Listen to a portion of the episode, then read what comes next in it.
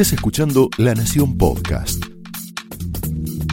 A continuación, Laura Di Marco explora amores y odios de los protagonistas y armadores de la política argentina en La Trama del Poder.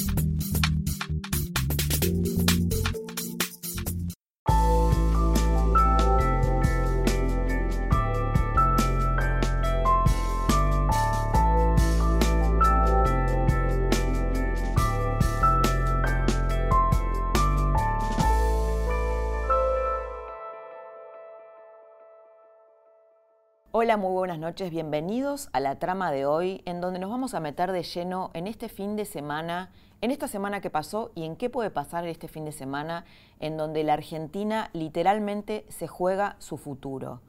Lo que jugamos este fin de semana, lo que se define, es si Macri logra colarse en el balotaje, logra entrar al balotaje, o Alberto Fernández alcanza un 45% o más. Las matemáticas indican que dar la vuelta es muy difícil, pero no es imposible. ¿Qué tendría que pasar para esto? Bueno, algo de lo que dijo Macri en, las últimas marchas del Sí se puede es, llamó a votar de la misma manera que se votó en 1983, donde eh, fue récord en asistencia de público a la votación. Macri sabe de lo que habla porque le, le sucedió esto ya en el 2015. Entre las pasos del 2015 y la primera vuelta hubo dos millones de personas más que fueron a votar. Es decir, subió la afluencia de votantes entre un 75% y casi un 82%. Esa diferencia fue decisiva para consagrar a Macri ganador al final de todo el proceso electoral. Obviamente que lo que tiene que suceder es que esa gente que va a votar tenga un compromiso de votar a Cambiemos y a la vez que algunos de los otros presidenciables le picoteen votos a Alberto Fernández. Pero lo que vimos en las, en las PASO, en las primarias, es una diferencia muy grande y un Alberto Fernández llegando casi al 50% de los votos válidos. Está pasando también algo en las encuestas. Eh, el gobierno dice que no, que no encargó encuestas, que no está encargando encuestas.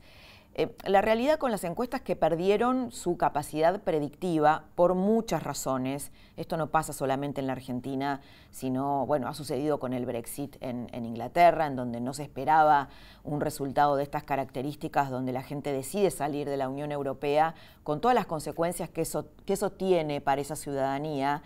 Eh, sin que esa ciudadanía haya sido capaz de medir ese impacto.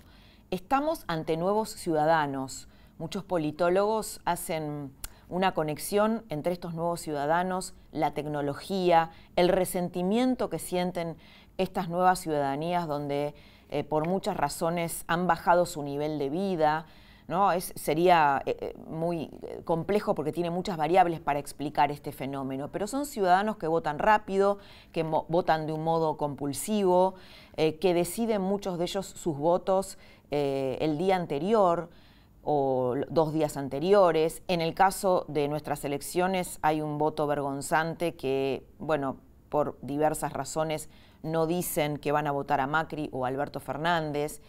Y además está el tema del costo de las encuestas. Las encuestas son muy caras, eh, son trabajos de campo muy costosos que hasta hace muy poco, hasta, hasta las paso, se hacían básicamente en forma telefónica. Esto ha dejado de dar resultado porque eh, lo más confiable, primero porque la gente, bueno, no dice la verdad en forma telefónica y se necesita un modo más exhaustivo de explorar eh, esa respuesta con lo cual es necesario ir, digamos, e, encuestar personalmente. Bueno, es todo un diseño complejo que es muy caro. Eh, están circulando menos encuestas y la forma de recolección de, esos datos eh, son menores, es más difícil y eso hace que las encuestas eh, tengan poco poder de predicción. Esto es lo que está sucediendo en este momento con, con esta metodología. Con lo cual lo que tenemos es bastante incertidumbre sobre lo que va a pasar el domingo. Alberto Fernández parece sorprendido, parece incluso nervioso, como si no tuviera tanta diferencia, ¿no? como si no hubiera sacado 17 puntos de ventaja sobre Macri en las PASO. Em, tal vez la gente que lo rodea lo que dice es que se vio sorprendido por la cantidad de gente en las calles, en las marchas del Si se puede, eh, que si hacemos algún cálculo conservador, podríamos hablar de un tercio de argentinos que está bancando incondicionalmente al gobierno y que en el caso de que gane Alberto Fernández le va a marcar la cancha desde el minuto cero. Eh, no parece esta gente muy dispuesta a cerrar la grieta, no parece muy dispuesta a darle esta luna de miel que tienen todos los gobiernos de un año. Es decir, harían, todo hace suponer, ¿no? No se sabe, pero harían lo que hizo el kirchnerismo con Macri desde el minuto cero. Cristina y yo somos lo mismo, dijo Alberto Fernández, en una declaración inquietante, porque justamente la diferencia de votos que sacó en las PASO tuvo que ver con que la gente percibió que Cristina y él no eran lo mismo. No se sabe si esta frase la dijo porque, porque es así, porque Cristina y él son lo mismo, si se vio presionado por Cristina Kirchner para decir eso, pero bueno, en cualquiera de los dos casos parece una declaración eh, grave para esos votantes que buscan en Alberto Fernández un voto moderado, un voto diferente, un, voto más hacia el centro del escenario político. De hecho, en el último debate vimos el dedito este que enarbolaba Alberto Fernández en el primer debate, debate eh, mucho más moderado, ¿no? Ese, ese dedo que Macri le señaló como un gesto autoritario, un gesto que revelaba que en realidad eh, Alberto Fernández era tan autoritario como Cristina Kirchner. Bueno, Alberto Fernández pareció tomar nota de eso y estuvo mucho menos expresivo con, con sus señalamientos. Alberto Fernández se pone muy nervioso y se ha puesto muy nervioso esta semana cuando le preguntan por Cristina Kirchner. Es un brete del cual él no sabe cómo salir porque tiene que quedar bien hacia adentro, pero a la vez tiene que quedar bien con estos votantes que no quieren saber nada, sus votantes que no quieren saber nada de Cristina Kirchner. La verdad es que cerca del entorno de Cristina lo que dicen es que Cristina se está apagando. Esto también lo dice Alberto Fernández en la intimidad, lo dice Sergio Massa. ¿Qué es que se está apagando? Cristina está muy afectada por la, por la salud de su hija. En verdad, eh, mucha gente cree que ella exagera lo que le pasa a Florencia Kirchner, pero lo que sucede es al revés, es que lo minimiza. Eh, Florencia Kirchner atraviesa un cuadro de depresión muy importante. Eh, incluso hay versiones que aseguran que intentó atentar contra su vida. Esto tiene Florencia Kirchner. Esto tiene, bueno, un costo muy grande para, su madre, que, viaja de un modo eh, muchas veces imprevisto a Cuba y que también la hizo quebrarse en la matanza, cuando estaba hablando en la matanza y cuando se refirió a su hija, de la que se siente responsable, em, se puso a llorar y se quebró de un modo muy visible. Otra de las incógnitas sobre Alberto Fernández eh, como a Macri ya lo conocemos, las preguntas, las intrigas están en torno a Alberto Fernández. Es qué, tipo de relación va a tener con la prensa. Él dijo en el debate que la prensa iba a estar más segura con él que con Macri. No se sabe bien qué quiso decir, pero la realidad es que tenemos eh, dos Alberto Fernández. Uno que, eh, que habla con muchos periodistas que no son del palo, por decirlo de algún modo, como no lo ha hecho Macri, eh, pero a la vez avala esta especie de CONADEP del, periodismo liderada por el Premio Nobel de la Paz, Adolfo Pérez Esquivel, que eh, tácitamente criminaliza la opinión periodística. Alberto Fernández dice que va a ser un acuerdo político y social. Y de esto vamos a hablar con uno de nuestros entrevistados, con el economista Marcos Buscaglia, que escribió un libro junto con Sergio Berenstein, que es eh, ¿Por qué fracasan todos los gobiernos. ¿Por qué fracasa la Argentina? ¿no? Porque acá podemos decir que Macri fracasó, pero en realidad también podríamos decir que fracasó Cristina Kirchner, que dejó un 30% de pobres, Eduardo Dualde, De la Rúa, Alfonsín. ¿Por qué fracasan todos los gobiernos? De esto vamos a hablar con Marcos Buscaglia y después vamos a tener un mano a mano imperdible con el escritor Marcelo Birmacher para hablar de este momento de la Argentina y de este fin de semana donde el país se juega nada más ni nada menos que su futuro. La trama de esta noche arranca de esta manera. Marcos Buscaglia, buenas noches, bienvenido. Buenas noches, ¿qué tal? Buenas noches a todos. Un gusto. Bueno, y esperando que nos aclares un poquito eh, el gran tema de la Argentina, que es la economía, ¿no? Ustedes escribieron un libro con Marcos, con Sergio Berenstein, que es ¿Por qué fracasan ¿Por qué fracasan todos los gobiernos? Esto sugiere que no solo Macri fracasó ¿no? en la economía. lo que escribimos nosotros es que más allá de las políticas macro, lo que tiene Argentina es un diseño institucional que está errado y que eso lleva a eh, malas políticas, no solamente malas políticas, sino políticas muy inestables. Fíjate vos que eh, hoy se está, es como que de nuevo se está discutiendo casi todo de cero, o sea, suponete que gana el domingo Alberto Fernández. Eh, bueno, en ese caso parecería que muchas de las reglas de juego que impuso el actual gobierno cambiarían, desde temas fiscales, de temas de regulación energética, es como que parecería la política monetaria, eh, es como otro país, ¿no? Cada uno claro, tiene cada cuatro años, ocho años, refundacionales. claro, refundacionales. Y los países exitosos no son así. Ahora, lo que decimos en el libro es que más allá de temas culturales que uno pueda pensar, los diseños institucionales ayudan mucho. Ahora bajemos a, la tierra. Claro, los incentivos. Bueno, pensemos, pensemos este. Eh, yo digo, eh, para, para, no ir a un país, un diseño institucional es cómo funciona eh, un club de fútbol o la asociación de fútbol. ¿no? hay un ejemplo que me gusta mucho a mí que es el de la Asociación de Fútbol Argentino. Grondona diseñó la institución para tenerla, para manejarla. Le dio el voto a un montón de clubes chicos, que los cuales los podía controlar, y con eso diseñó un manejo que él tenía el manejo férreo de la institución. Es una institución... Que le duró muchos años. Que le duró muchos años, pero que dio malos resultados para el fútbol argentino. ¿eh? Claro, fue bueno para él. Fue bueno para él, pero no para el fútbol argentino. ¿Podríamos, tener, ¿Podríamos decir que tenía un manejo populista? Claro, claro. Le dio el voto a mucho. Pensá, eh, Tapia viene de un club de, digamos, de, digamos, muy chico dentro de lo que es el fútbol argentino. Entonces, mal diseño, malos resultados. Eh, pensemos, ahora te voy a poner un ejemplo contrario, los países de la región que han logrado bajar la inflación, pensamos que tenés países como Chile, como Colombia, como México, que tienen inflaciones muy bajas, cerca del 3% por año, y hace 20, 30 años eran países que tenían inflaciones como la Argentina. ¿Cómo lo lograron? Y pobreza también. Y pobreza. claro, bueno, porque además hay, un, hay, un, hay una relación muy clara entre inflación y pobreza, claro. ¿no?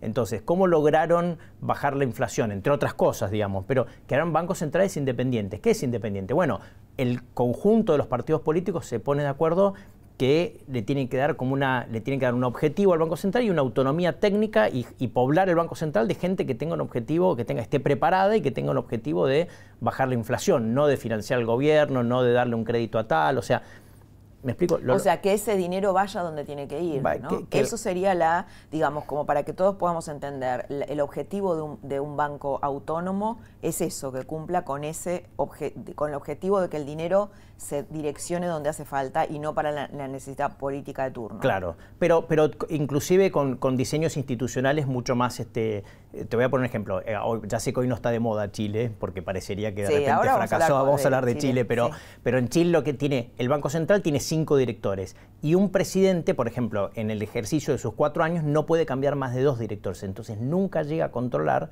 todo el Banco Central, nunca llega a nombrar todo el directorio de un Banco Central. Esto es fundamental, entonces es como que hay una continuidad. Nunca, de nuevo, un presidente del, país nunca llega a poner todos los directores del Banco Central, puede poner dos de, dos de cinco. Y además hay un acuerdo implícito entre las dos principales fuerzas políticas de Chile, que la principal fuerza política, la que está en el gobierno, tiene tres directores, la otra dos. Pero vos vas ahí y sean donde sean los directores que vienen del banco de, de las dos coaliciones políticas, centro izquierda, centro derecha, los directores tienen una capacidad técnica increíble, son todos economistas súper respetados, gente con experiencia de distintos.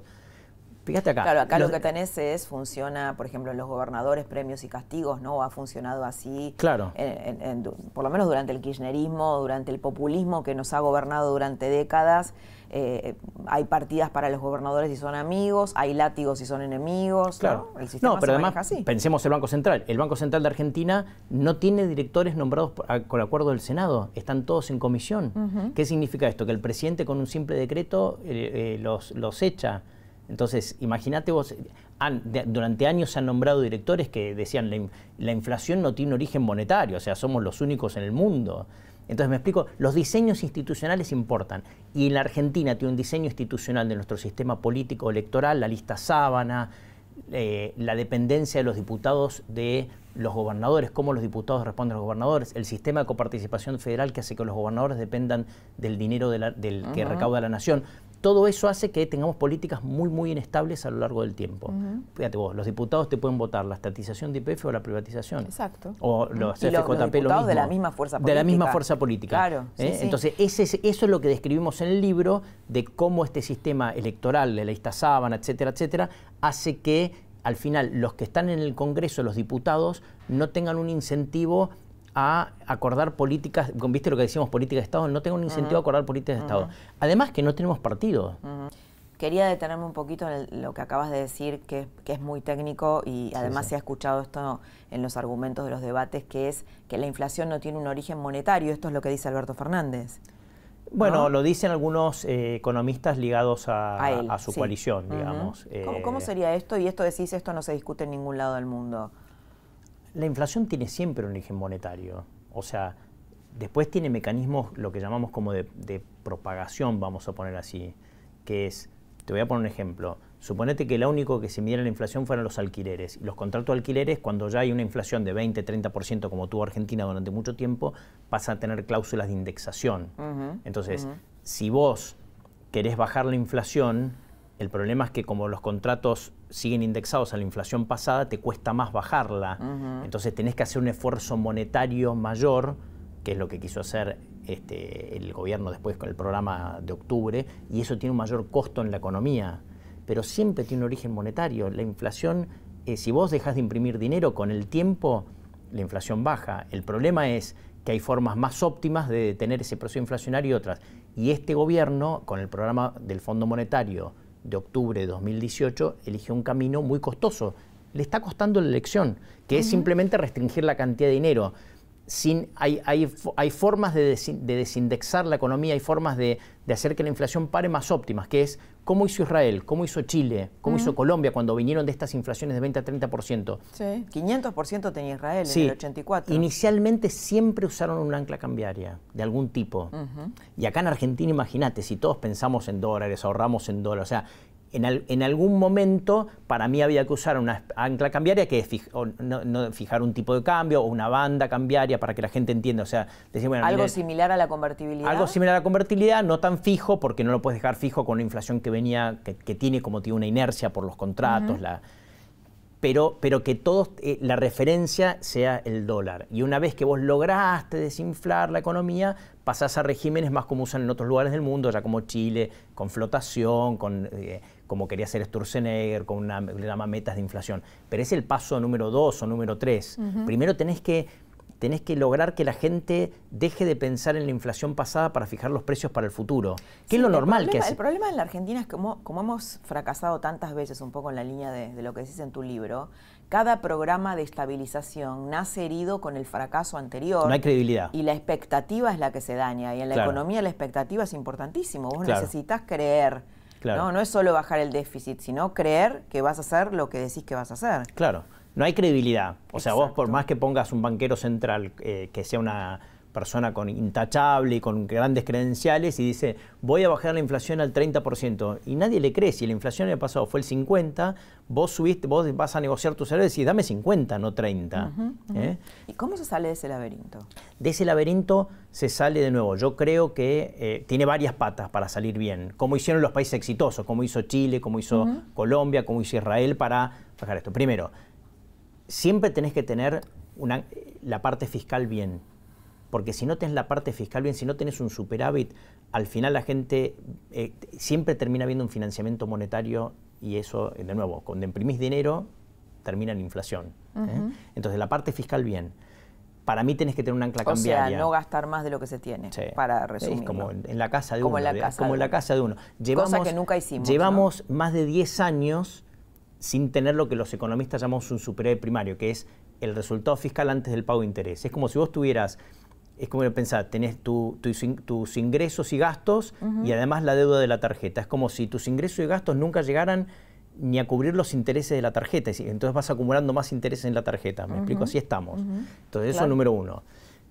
Entonces, número uno, fiscal. Número dos, para mí en algún momento un ancla cambiario. Y número tres, eh, hay formas que te pueden ayudar a desindexar la economía, pero tenemos que entender que son un mecanismo que ayuda, no, no el objetivo en sí. ¿A qué me refiero? Los acuerdos sociales. O lo que fue en, el plan austral, ¿te acordás? En los 80 con lo que llamaba el desagio. Es decir, que te permiten intentar eh, frenar esa indexación que lleva la economía por la falta de credibilidad. Entonces es un acuerdo social, decir, miren, la inflación en 2019 fue del 55%, eh, supongamos que termina ahí. Entonces nos sentamos en diciembre y decimos, miren, el año que viene apuntemos a 40. Entonces, Pero eso se necesita un consenso político de las diversas fuerzas. Se necesita un consenso político, pero hay que entenderlo además que esto es un instrumento simplemente para tratar de fijar las expectativas para adelante y que entonces en la negociación salarial el sindicato no te venga a pedir el 55%, te venga a pedir el 40%, que va a ser la inflación de 2020, que las jubilaciones aumenten el 40%, no el 55%. O sea, ¿Se puede pensar eso con sindicalistas como Moyano, Barrio Nuevo, ¿no? estos sindicales ejemplares que tenemos que hace 40, 50 años que, están acostumbrados a este juego? Yo creo que para el momento de, eh, digamos, donde el nuevo gobierno, quien sea, tenga que plantear la posición del acuerdo social, me parece que lamentablemente la situación del empleo va a ser muy mala. Entonces ya, ya estamos viendo un deterioro de la situación de empleo en estos meses. Entonces me parece a mí que eh, yo veo una chance alta de que reine la prudencia y de que se pueda negociar algo. Gane quien gane. Gane quien gane. Eh, ahora, de nuevo, esto es un instrumento que te ayuda a desindexar las expectativas, a fijar las expectativas. Vos decís, mira, no tengo credibilidad porque no, le, porque no creo nada. Bueno, entonces, pero nos, juntamos, nos ponemos de acuerdo en ir bajando la inflación de a poquito.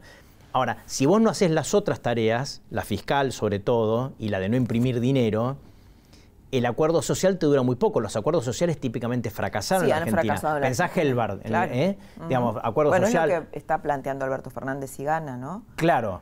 Ahora, si vos lo planteas como un fin, como Helbar, explota, explota al poco tiempo, porque vos congelas tarifas, congelas salarios, congelas precios, pero al mismo tiempo le das a la maquinita a imprimir, esos billetes están en circulación y generan inflación reprimida y en algún momento estalla. ¿eh? Entonces, lo que tenés que hacer es, si querés hacer el acuerdo social, hacelo como mecanismo para ayudar a fijar la expectativa para el 40 a, solucionar ese problema de credibilidad de la política monetaria y no fijarla para atrás, para el 55% 2019. Pero eso no es, no reemplaza, es una ayuda, pero no reemplaza la tarea fundamental de, para que uno tiene que tener para, para bajar la inflación, que es nuevamente política fiscal prudente, política monetaria prudente, no financiar al gobierno, un ancla cambiar en algún momento. O sea, es un conjunto de cosas que te van a, que te van a permitir. Ahora, si no hay, nuevamente, si no hay un ancla fiscal, no se sale. Ahora, Marcos, ¿es cierto que le estaba por salir a Macri? Digamos que le estaba por salir bien la economía, eh, A ver, yo creo que sí, yo creo que sí. Que eligieron un camino errado de política monetaria, como digo, el más duro, que era decir, bueno, vamos a bajar la inflación a lo bestia, bajamos, dejamos la cantidad de dinero constante. ¿Te acordás que decían la base monetaria está constante? Pero mataron la economía. Pero mataron la economía. Ahora, si vos, eso estaba empezando a dar resultados en el sentido que la inflación estaba bajando. Pensá septiembre de este año. Septiembre de este año la inflación fue de 5,9%. Las expectativas eran que sea 1,9, 1,8, o sea, debajo de 2% antes de las pasos. O sea, es como que la inflación ya venía en una etapa de desaceleración bastante grande. Entonces, si vos lograbas desacelerarla más, es como que ya la política monetaria post elecciones iba a poder relajar, ya ibas a poder empezar a subir la base monetaria y eso darle aire a la economía, que de nuevamente la estabas asfixiando. Entonces yo, creo que sí, pero bueno, son esos contrafácticos históricos muy difíciles de, probar, digamos. Tema deuda, ¿no? La crisis de la deuda, hay varios papers, borradores que están analizando, sobre todo el lado de Alberto Fernández, pero todos, porque es un problema para la Argentina. Eh, hay como dos versiones, ¿no? O dos miradas. Una es plantear una quita de capital y otra es hacer una reprogramación o reperfilamiento de los plazos si se hace una quita de capital, ¿esto no afectaría para la llegada de inversiones a la Argentina, que es uno, es uno de nuestros temas? El daño ya está hecho, lamentablemente. yo estuve la semana pasada en Washington en las reuniones del Fondo Monetario y, viendo un gran número de inversores que tienen deuda argentina, las posturas son muy disímiles. Algunos que dicen, no quiero que me hagan ninguna quita, hasta otros dicen, no, esto tiene que tener una gran quita. Yo creo que esto lamentablemente va a terminar en que algo de quita va a tener que haber. Digo, ¿por qué? ¿por qué? Y yendo a tu punto de las inversiones. El problema es este.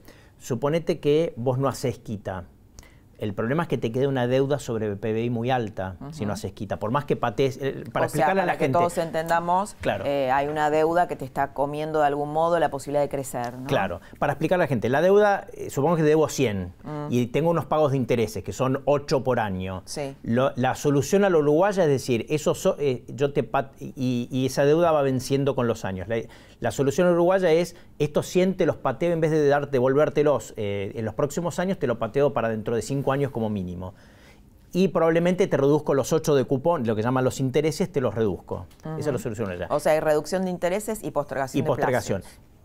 Cuando dicen quita es que en vez de 100, además de todo esto que te dije, además de 100 te debo 80 o te debo 70 o te debo 90. ¿Se entiende? Entonces esa es la discusión. Ahora, yo creo que va a terminar en quita, porque si no haces quita, los 100 esos siguen representando mucho sobre nuestro PBI. Y el problema es este. Suponte que ese es el reperfilamiento de la uruguaya, ¿no?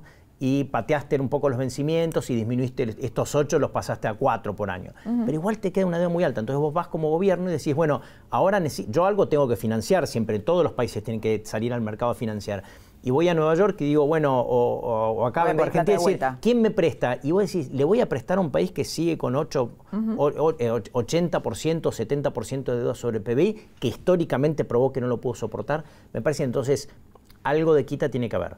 Ahora, tampoco demasiada, porque si vos vas a lo muy agresivamente, como propone alguno de los eh, economistas que rodean a Alberto Fernández, algunos sí, otros no, ¿no? Sí, sí, Guillermo Nielsen yo te diría está con una postura muy agresiva eh, y dice, bueno, vamos a hacer un 50% de quita, en vez de 100 te debo 50, ahí ya puedes tener problemas. ¿Por qué? Porque ahí ya eh, se puede hacer eh, muy larga la negociación, porque algunos van a decir que no, y podés entrar con un problema de litigiosidad que te puede llevar algo parecido a lo que vivimos con los holdouts. Claro, ya vivimos esa pesadilla. después puede prestarte claro, eh, nuevamente. Nuevamente, claro. Entonces... qué confiabilidad podés tener para los inversores, para atraer inversiones. ¿Qué pensás con respecto al tema de las inversiones, o sea, para generar una riqueza genuina en la Argentina de cara a un próximo gobierno de Macri o de Alberto Fernández? Porque digo, a Macri le fracasó, ¿no? La, claramente, ¿no? La lluvia de inversiones eh, no sucedió. ¿Por qué podría suceder ahora? Bueno, lo veo muy difícil, eh, tanto si gana obviamente Alberto Fernández como, como Macri. Yo con Macri eh, lo veo más fácil porque me parece que habría continuidad de las reglas de juego. Acordate que acá, para mí, uno de los grandes problemas de Argentina es lo que mencionamos en el libro. Este sistema político nos lleva a inestabilidad de reglas de juego. Entonces, si sigue Macri, por lo menos va a haber más estabilidad de las reglas de juego. ¿Qué es regla de juego? La regulación eh, la regulación este, energética, la regulación este, de comercio exterior, eh, impositiva, etcétera, digamos, que ya igual ha sufrido durante este último tramo del mandato bastante. Eh, bastantes problemas. Claro, el capitalismo, digamos, necesita certidumbre, ¿no? necesita que, que alguien que invierta acá sepa que no le van a cambiar las reglas del juego en los 3, 4 años. Claro, mira, cuando Macri era candidato fue a Nueva York, yo estaba en ese momento viviendo allá, y hubo una reunión, fue la única vez que pude charlar con él, y me acuerdo que yo estábamos escribiendo el libro y ya veíamos con Sergio que el problema era este, era tanta inestabilidad de reglas de juego que, no había, había baja inversión. Entonces, capciosamente le pregunté, bueno, ¿qué garantiza, yo le decía, si quiero hacer una inversión en energía, ¿qué me garantiza que el próximo gobierno, después del, tuyo, le dije, me va a respetar las reglas de juego? Y Macri me, se quedó mirándome. No me, no me, respondió. Y me acuerdo que estaba Melconian con él y me codea así y me dice, nada, nene me dice. en este país nada te garantiza estabilidad regla. Fíjate vos, Macri hizo un cambio de las reglas, de juego energética, vino algo de inversión, pero lamentablemente, si gana Alberto Fernández, le van a cambiar las reglas de juego. Se volvió a dar. Entonces, lo fundamental para que tengamos inversión es estabilidad de la regla de juego. Y lo otro es ahorro. Vos para invertir necesitas ahorrar. O sea, cuando alguien invierte, tiene que haber alguien que le preste plata, que invierta en capital, etc. Entonces, nosotros hemos, hemos, con distintas confiscaciones, devaluaciones, corralitos, cepos, hemos matado el ahorro en la Argentina. Fíjate, eh, en los bancos en Argentina hay muy poco ahorro no tenemos fondos de pensión como tienen los, colombianos, los brasileños, los chilenos, eh, en los países desarrollados. O sea, sí, además, eh, bueno, también peligra qué va a pasar cuando te jubiles dentro de 10 años, 20 años, ¿no? Claro, entonces... ¿Qué pasa con los futuros jubilados? Claro, entonces necesitas generar más ahorro doméstico y para eso, de nuevo, ¿qué necesitas? Estabilidad de reglas de juego, no volver a poner cepo, no volver a poner corralito, eh, estabilidad monetaria. Vuelvo al tema de, estabilidad fiscal y monetaria, es decir, para que la gente de poco vuelva a traer sus ahorros a la Argentina. ¿Hay chances de que vuelva un cepo, digamos, hay ya un cepo, ¿no? Eh, un poco cepo empresario, por llamarlo de algún modo, no sé, una suerte de cepo ahora. ¿Es posible que se endurezca ese cepo si gana Alberto Fernández? Sí, sí, yo te diría bastante probable que si el lunes... Eh, que si el, el, domingo este gana Alberto Fernández, veamos un endurecimiento del cepo. Hasta, hasta que el próximo gobierno, quien sea, dé las señales, de señales adecuadas para que la gente de nuevo se quede invertida en pesos. O sea, supongamos, gane quien gane, si da señales que hay que, la, Argentina no va a hacer un cambio violento de reglas, que va a ir a una estabilidad fiscal, que va a ir a una estabilidad monetaria, la gente se va a asustar menos y, y va a comprar menos dólares. ¿Viste? Yo le digo a los extranjeros que los argentinos tenemos en nuestro ADN como ya metido que cuando, cuando vemos peligro compramos dólares, después preguntamos qué pasa. Entonces, lo que pasa es que la historia ha demostrado que la defensa, por lo menos de la clase, cierta clase media que puede ahorrar, es eso. Entonces va a, lo largo de, los años. Claro, entonces va a depender de lo que pase este domingo. ¿eh? Si el domingo, eh, suponete, gana Alberto Fernández, pero da señales de de que, de que va a hacer las cosas razonablemente, yo creo que para eso tiene que ya anunciar un equipo que dé a la gente eh, algo de confianza, un equipo económico, un equipo político que dé confianza de que la Argentina no se va a ir a un, te voy a poner en un extremo, un chavismo, y bueno, la compra de dólares no va a ser tan grande, entonces probablemente no, haya que ajustar tanto el cepo. Ahora, si no da señales muy concretas, el, lunes vamos a ver una, me imagino yo, una, una demanda de dólares más grande, etcétera. Muchas gracias, Marcos. Gracias a vos. Hasta acá escuchaste a Marcos Buscaglia, que además es un economista que, que baja los conceptos técnicos al llano y, podemos comprender por qué estamos entrampados hace tantos años en este, en este circuito tóxico, ¿no? en, este, en este día de la marmota, donde todo parece volver a empezar siempre. Quédate, porque ahora vas a escuchar un mano a mano imperdible con Marcelo Birmacher, que va a hacer un análisis muy creativo de este momento crucial del país.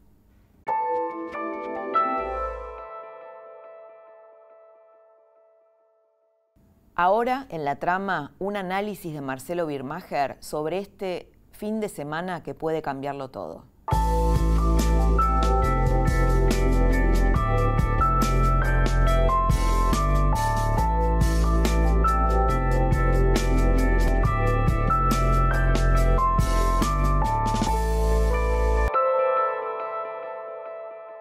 Marcelo, bienvenido esta noche a la trama.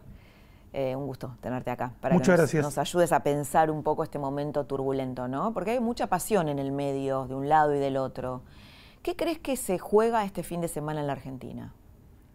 Me parece que nos jugamos el mantenimiento del consenso democrático que aprobamos en el 83, el respeto por las instituciones, la convicción de que no hay mejor manera de resolver nuestros problemas, incluso los más graves, que no sean por medio del diálogo, de la libertad de expresión, de la división de poderes. Eso creo que representa a grandes rasgos y con muchas falibilidades, eh, cambiemos, eh, juntos por el cambio. Y me parece que el modelo que propone Cristina Fernández de Kirchner a través de Alberto Fernández es más un modelo parecido al de Hugo Chávez, en donde esas esos valores tan imperfectos, de tan difícil funcionamiento, que consensuamos en el 83, sean reemplazados por el decisionismo, una, un sistema que sí se accede al poder por medio del voto, pero que luego es plebiscitario, a mano alzada, con supuestas masas en la calle, y sin respeto ni por la libertad de expresión ni por la división de poderes el hecho de que buena parte del acuerdo entre eh, la que eligió el candidato a presidente, Cristina Fernández de Kirchner, y el propio candidato electo por Cristina, sea la impunidad de Cristina en todas sus causas, nos habla de esa ruptura del pacto de, división de poderes. Eh, no participo para nada ni de los que ponen a Cristina en un muñeco con traje de presidiaria, ni decir que vaya presa, en absoluto. Sí que se presente ante la justicia y que no sea digamos, indultada sin el juicio mm. eh, correspondiente a cada una de las causas. Bueno, ya están saliendo todos, ¿no? o varios. Eso varios. no me preocupa tanto, porque eso hace a la prisión preventiva, pero no al indulto, ¿no? Que fue lo que hizo Carlos que puede haber un indulto si gana Alberto Fernández? Sí, me parece muy probable. Con alguna etiqueta, algo que lo... Claro, no de golpe todo, sino o, que no gradualismo, se digamos. Que no se llame así mismo indulto, pero yo creo que lo que hizo Carlos Menem con los eh, presos eh, por crímenes de lesa humanidad, con eh, Videla, Macera, que todavía estaba preso, sí se puede repetir, por supuesto, son ontológicamente distintos los crímenes de lesa humanidad que los crímenes de corrupción. Por supuesto, sí. Sí, en cambio, está, es más preocupante lo de Milani. El kirchnerismo puso a Milani como jefe del ejército, un acusado de crímenes de lesa humanidad, y yo creo que sí, que le están garantizando la libertad sin juicio, es decir, el desprocesamiento a acusados un tema gravísimo, como Milani. Sí, ese sí es un tema que es equivalente al de Videla y Macera. Marcelo, ¿qué te pasó con la figura de Macri? Eh, te, mm, digamos, confiaste en él, te decepcionó, seguís creyendo en él. ¿Cómo crees que tramitó este momento tan difícil de la Argentina al ser un presidente no peronista? Sin eludir la respuesta, antes de ir directo a Macri y sí, sí. quiero tocar el tema Chile porque me parece que hace mucho a lo que vamos a transitar y lo que estamos transitando. los episodios de violencia en Chile comienzan aparentemente como una respuesta al aumento del 4% del boleto de metro, que estaba a 800 pesos chilenos y pasa a 830 pesos chilenos. Y eso aparentemente, lo que no es aparente es lo que ocurrió. Salen vándalos a la calle, queman edificios y asesinan incineradas personas dentro de esos edificios. Por lo menos media docena de personas con toda seguridad mueren incineradas por vándalos que queman edificios públicos y privados.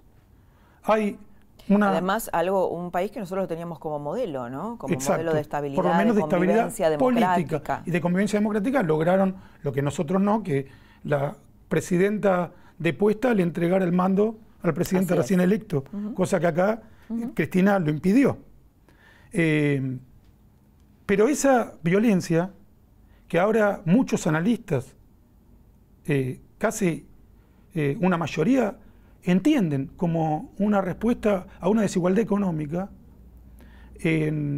a mí me parece un disparate nihilista y mucho más peligroso que el aumento del boleto del metro. Las injusticias y las desigualdades las arrastramos desde la fundación de nuestros países, de nuestra independencia, por lo menos lo que descubrimos los argentinos en el 83 y los chilenos en el 89, es que nunca más nos íbamos a matar por esas desigualdades, no que iban a desaparecer. ¿Cómo las íbamos a tramitar? Sí, pero que, se podían achicar, ¿no? Para, para, para generar acceso de, eh, o equiparar un poco la cancha para que pudieran generarse acceso de igualdad de oportunidades a todos. Y es, pero ese achicamiento es aleatorio, porque la situación económica de Chile de hoy es infinitamente mejor que la de Allende. Y sin embargo, la gente, no toda la gente obviamente, pero una porción lo suficientemente significativa, salió literalmente a quemar todo. Hay hoy en Valparaíso carteles de comerciantes que dicen, nosotros apoyamos el movimiento, no destruyan nuestro local. Eso es una extorsión directa. Le están diciendo, yo te digo que estoy de acuerdo con vos porque si no me vas a quemar mi local. Y lo mismo los periodistas de los medios que llaman hegemónicos tienen miedo de cubrir ciertas noticias. Todo ese vandalismo nihilista, que yo creo que tiene una clara dirección chavista, eh, va a empeorar la situación económica. Pero eso lo descubrimos y dijimos, la situación económica es cíclica. A veces las commodities nos favorecen, otras veces nos perjudican, a veces las políticas son completamente erradas, otras veces son medianamente acertadas, pero descubrimos que matarnos entre nosotros, quemar locales e incluso impedir el normal funcionamiento del sistema democrático no nos hizo más prósperos ahora vamos a Macri. Claro, ¿cómo linkeamos eso? Conectamos con Yo creo que... ¿Qué te, es una pregunta más personal tal vez, ¿no? ¿Qué te pasó a vos con esa figura que mucha gente la eligió para que no gane Cristina, para que no vuelva al pasado, pero que no tiene mucha empatía con la figura de Macri? Y otros sí la desarrollaron. perdona que traje lo de Chile, pero yo creo que está directamente vinculado porque acá también nos debatimos entre el chavismo y el nihilismo o las falibilidades de la democracia, los fracasos en libertad. La figura de Macri a mí me parece que estuvo a la altura de las propuestas de, que hizo de mantener la institucionalidad. La, recuperó a la Argentina de la, de la deriva chavista y la insertó con eh, convicción en el mundo democrático y en relaciones exitosas con los países democráticos de la Tierra. Ahora, económicamente fracasó respecto de sus propias predicciones. Yo sigo creyendo que la presidencia de Macri es preferible al chavismo kirchnerista. Eh, en ese sentido, no me decepcionó. En las predicciones que hizo y en su fracaso al respecto, sí, definitivamente.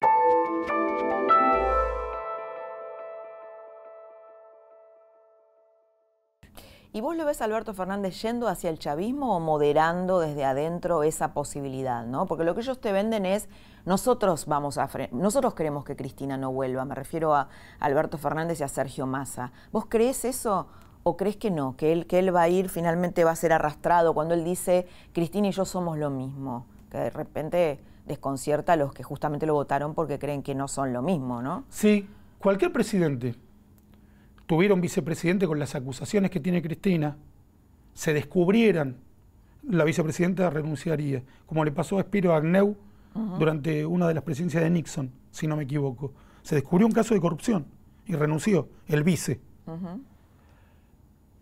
Haberla puesto nuevamente en el candelero por medio de dejarse elegir por ella para ser candidato, lo que revela es que él la va a seguir a ella, no viceversa. No, no tiene sentido que eh, Fernández Alberto se haya dejado elegir por Cristina si no es porque ella va a pasar a cobrar la cuenta. No hay otra posibilidad, no hay otra lógica que no sea esa. La lógica es que ella le garantiza votos que él no tiene, ¿no? Un treinta y pico de por ciento de votos. Bueno, para llegar al poder. Para ella llegar al poder. Si tuvieras que definir a Alberto Fernández en una frase, ¿qué dirías de él? Y que es un, eh, es un delegado de Cristina Fernández de Kirchner. Es el rol que ocupó Cámpora con Perón. Sí, definitivamente.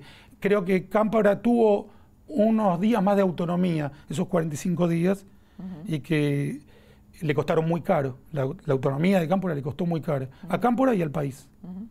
Eh, Alberto no creo que tenga ni siquiera esos días de autonomía. Ahora, hablando de autonomía, eh, estoy pensando en la gente que ha salido a la calle por las marchas del Sí se puede, que pareciera una oposición muy dura, ¿no? Eh, que, le va a hacer una, si es que gana, ¿no? Alberto Fernández, una oposición casi, no sé si vos lo ves así, pero como le hizo el kirchnerismo a Macri. ¿Vos crees que es así? Y en todo caso, ¿te sorprendió esa gente en la calle en un momento económico tan malo, bancando a Cambiemos? Yo creo que me sorprendió eh, esa marcha por su eh, naturaleza pacífica, eh, en el mejor sentido del término, ordenada, eh, respetuosa, y por los valores que defendían, que son los valores del 83. Lo que hay que dejar totalmente claro es que es inaceptable que alguien le corte la calle a un transeúnte o a un automovilista, que se tire cualquier tipo de objetos, que se insulte a nadie. Esa oposición nunca me va a encontrar como uno de sus integrantes, y no puede haber un Grabois antikirchnerista, no puede haber un Esteche antikirchnerista, sería una contradicción en sus términos. No debe existir.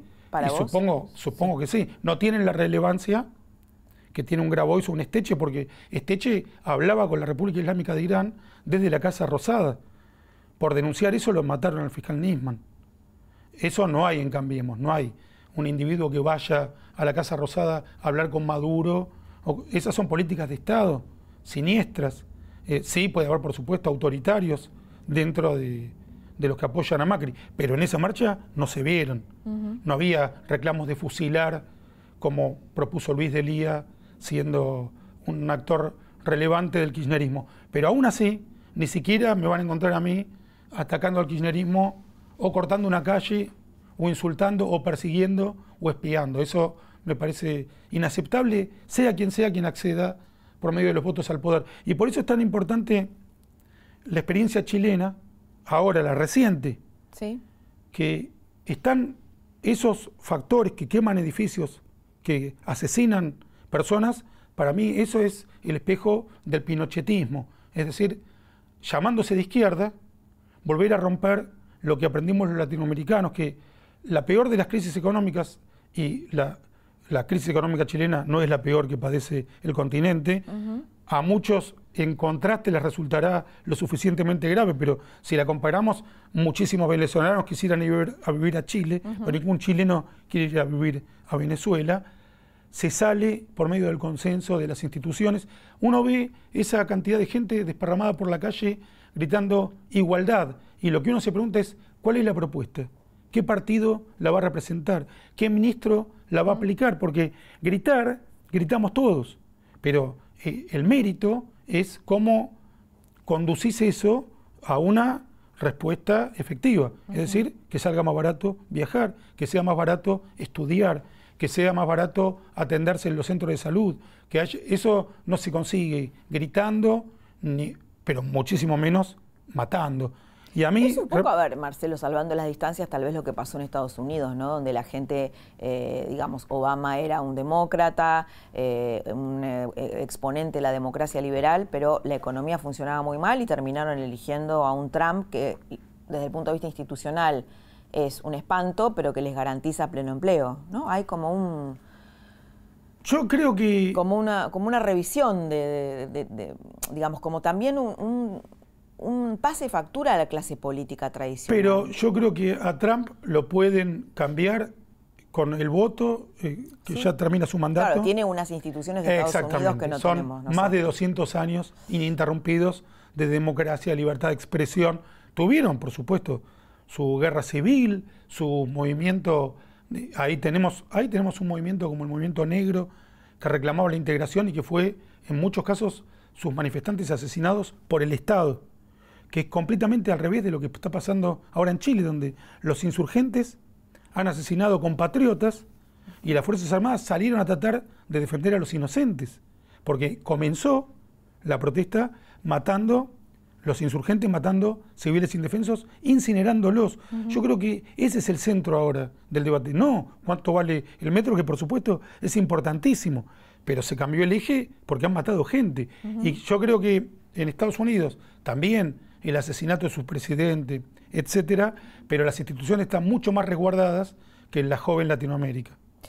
Ahora, estoy pensando, porque nosotros a veces desde la clase media también nos cuesta darnos cuenta qué pasa en la Argentina profunda y el enojo de que no te alcance la plata para darle de comer a tus hijos. O, mira, el otro día yo estaba en un debate eh, con periodistas y me gustaría saber qué pensás de esto, ¿no? Porque yo me quedé un poco impactada por, por lo que esta persona dijo. Un periodista muy conocido, yo estaba hablando más o menos de esto, y él dice en un momento, perdón, pero a ver, cuando a vos no te, la plata no te alcanza para llegar a fin de mes y no tenés darle, que darle para comer a tus hijos, la verdad que preocuparse por la corrupción es un debate, una preocupación de señoras gordas de Barrio Norte.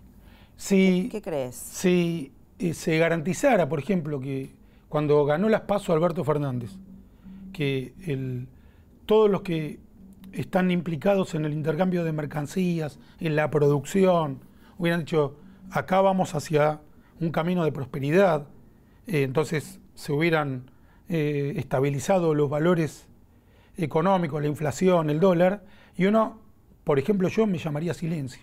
Diría, eh, no puedo, digamos, mantener públicamente mis convicciones frente a este orden de cosas donde el objetivo muestra que hay un mejoramiento económico. Yo pienso que la corrupción, que la intrusión de la justicia, que el uso de medios militares para espiar a, los opositores garantizan nuestra miseria. Que la libertad no garantiza la prosperidad, como lo ha demostrado estos cuatro años, pero que este eh, pésimo momento económico que estamos viviendo lo hubiéramos vivido con Scioli, no tengo la menor duda. y que nos hubiera costado mucho más salir y que va a empeorar con Alberto Fernández. No tengo duda. ¿Va a empeorar en términos económicos? Económicos, por supuesto, no, económicos. Y que van completamente de la mano. Y que la economía es cíclica y que la única manera de salir es respetando nuestras libertades públicas, respetando el debate, el consenso, porque no hay genios. Cuando Kisilov tuvo el Ministerio de Economía, Alberto Fernández dijo que hizo desastres. Y él imponía. Y él contó, me contó a mí en una charla que los reconcilió Cristina porque él lo, eh, lo detestaba a Kisilov. Pero independientemente de los de la no, animosidad. Lo, no, lo detestaba por lo que había hecho, ah, no, por lo personal. O sea, él lo dijo, el propio. Entonces imaginemos la catástrofe económica de un Kisilov sumada a la pérdida de la división de poderes. Mm. No nos queda sino empeorar. Es verdad que estamos eligiendo entre lo malo y lo mucho peor, pero lo dijo Churchill hace más de 50 años. Eh, la democracia es un sistema desastroso, excepto por todos los demás. Excepto por todos los demás. Un poco a lo Perón, ¿no? No es que nosotros seamos buenos, sino que los demás son peores. Exactamente. exactamente. Pero él, no habla de un individuo, porque al propio Churchill no lo votaron, sino de un sistema. Y ese sistema es la convicción de que frente a las crisis gravísimas como las que vive nuestro país, no hay personajes providenciales. Hay sistemas que nos permiten tramitar lo que son también nuestros propios defectos. Marcelo, muchas gracias por haber estado en la trama. Una cosa más. Te invito a mi show. Ah, sí, tenés un show, es verdad. Contalo. Birmacher se hace cuento en vivo. Qué bueno. El 17 de noviembre, gane quien gane, 17 de noviembre a las 20, 30 horas en el Teatro El Extranjero. 17 de noviembre, 20, 30 horas, domingo, es Valentín Gómez, al 3300. A vos te invito, pero a todos los que puedan venir ya pueden reservar por internet entradas, son pocas, así que recomiendo, recomiendo que reserven y cuento los mejores cuentos de los muchos que vengo publicando en Clarín todos los sábados, elijo los mejores y los cuento a lo largo de una hora, acompañado por Guido Di Carlo, que toca la guitarra y canta canciones. Bueno, me encanta, me encanta esa propuesta, así que allí estaremos. Muchísimas gracias, Laura. Muchas gracias a vos. Hasta aquí escuchaste la trama de hoy. Este fin de semana la Argentina se juega el todo por el todo y el lunes que viene vamos a tener otro país. Te espero la próxima semana para seguir compartiendo otra trama del poder. Que tengas muy buenas noches.